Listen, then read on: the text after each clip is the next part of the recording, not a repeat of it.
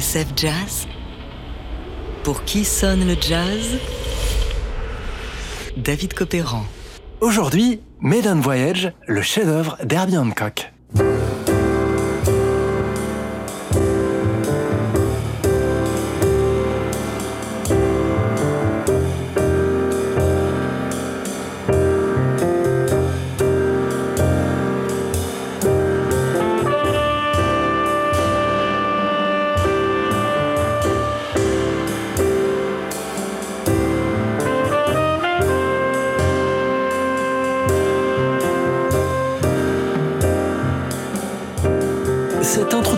Et cet air, vous les connaissez sans doute par cœur. C'est Maiden Voyage, l'une des signatures d'Herbie Hancock.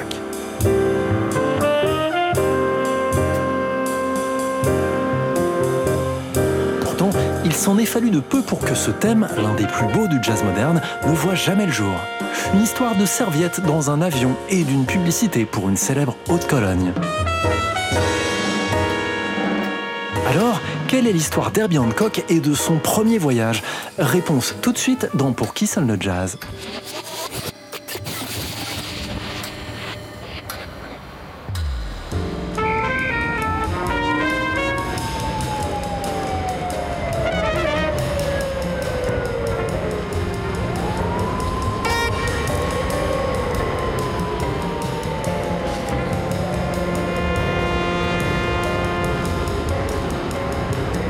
L'histoire de Maiden Voyage commence à New York sous le blizzard en janvier 1965.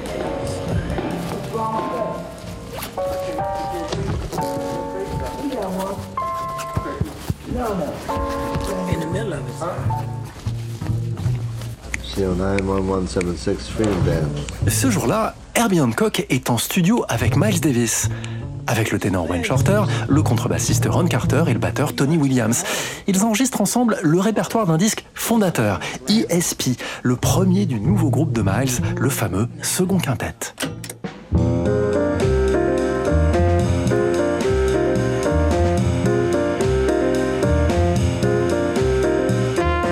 En janvier 65, Herbie Hancock a 24 ans. Oui, 24 ans. Et déjà un sacré pédigré.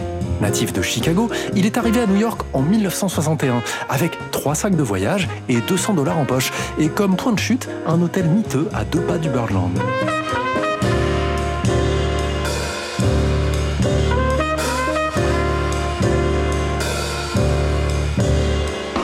Depuis, Hancock a écrit une poignée de tubes, Watermelon Man et Cantaloupe Island. Joli touché, lui aurait dit Miles avant de l'embaucher dans son groupe.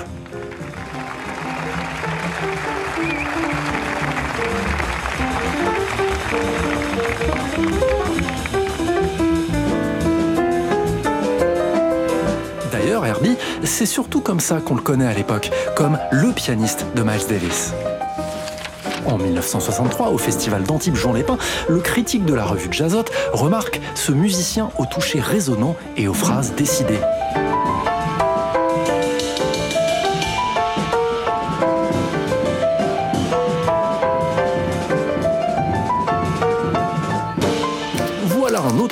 Écrit-il, dont le passage à Jouan aura établi la valeur auprès des amateurs de jazz français.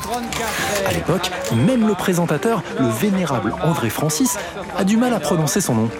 avec Herbie Hancock au piano. Voilà donc où en est le pianiste lorsqu'il entre en studio avec Miles par cette froide journée de l'hiver 65. Ensemble, ils enregistrent le répertoire de l'album ESP et notamment ce thème 81. Ah, this is six.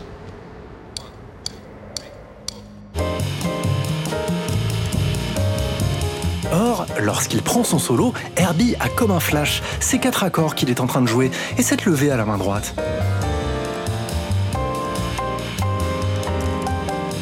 Eh bien ça, ça lui rappelle un truc.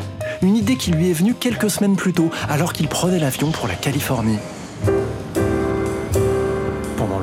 Il avait trouvé une suite d'accords qu'il avait griffonné sur un bout de serviette.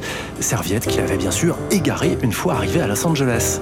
Mais là, en studio, ça y est, ça lui revient. Son idée, elle sonnait exactement comme ça.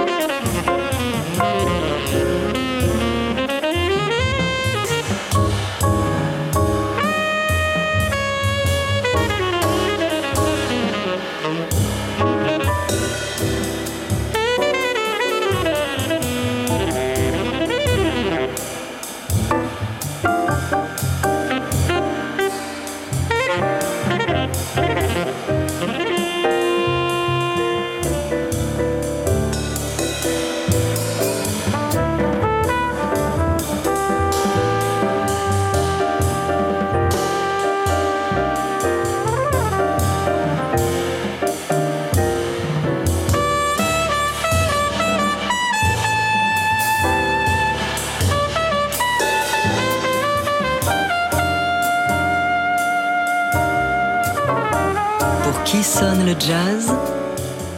David Copéran sur TSF Jazz. Aujourd'hui, Maiden Voyage, le chef-d'œuvre d'Herbie Hancock.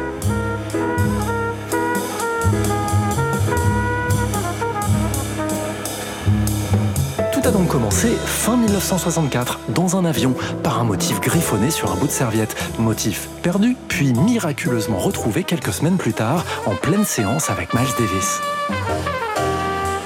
Dès lors, cette idée, le pianiste ne va plus la lâcher.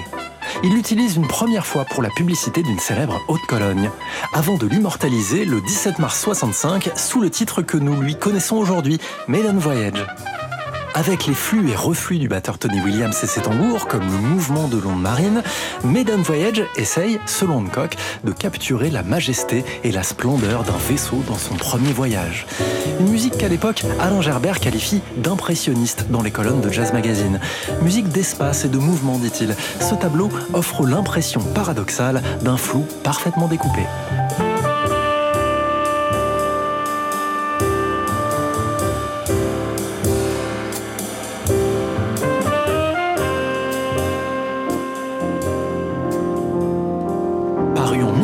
1966 chez Blue Note, Maiden Voyage est peut-être LA composition définitive d'Herbie Hancock, en tout cas sa préférée. Un thème qui lui permet de laisser libre cours à ses penchants debussistes et à son goût pour la musique descriptive, comme l'indique à l'époque un chroniqueur de Jazzat. Dès lors, Maiden Voyage devient une étape incontournable des concerts d'Herbie, comme ici à New York en 1976, sans doute l'une des plus belles versions. Tirée de l'album VSOP, on l'y entend au Fender Rhodes dans une intro au son électrique et merveilleusement liquide.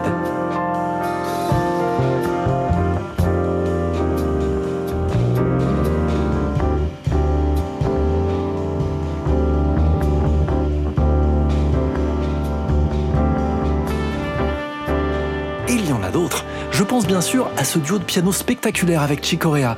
Écoutez comme ils se répondent par vagues successives sur le thème là encore du vaisseau sur l'océan.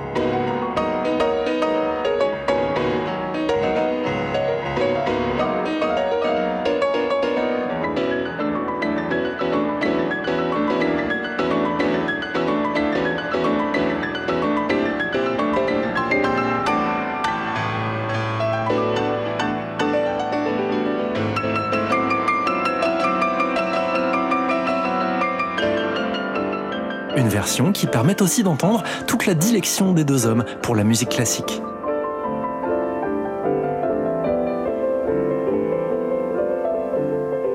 Dans ses mémoires Possibilities, à lire en anglais, Herbie Hancock se confie Cette chanson est très importante pour moi. À chaque fois que je me retrouve seul, assis au piano, c'est celle-là que je joue.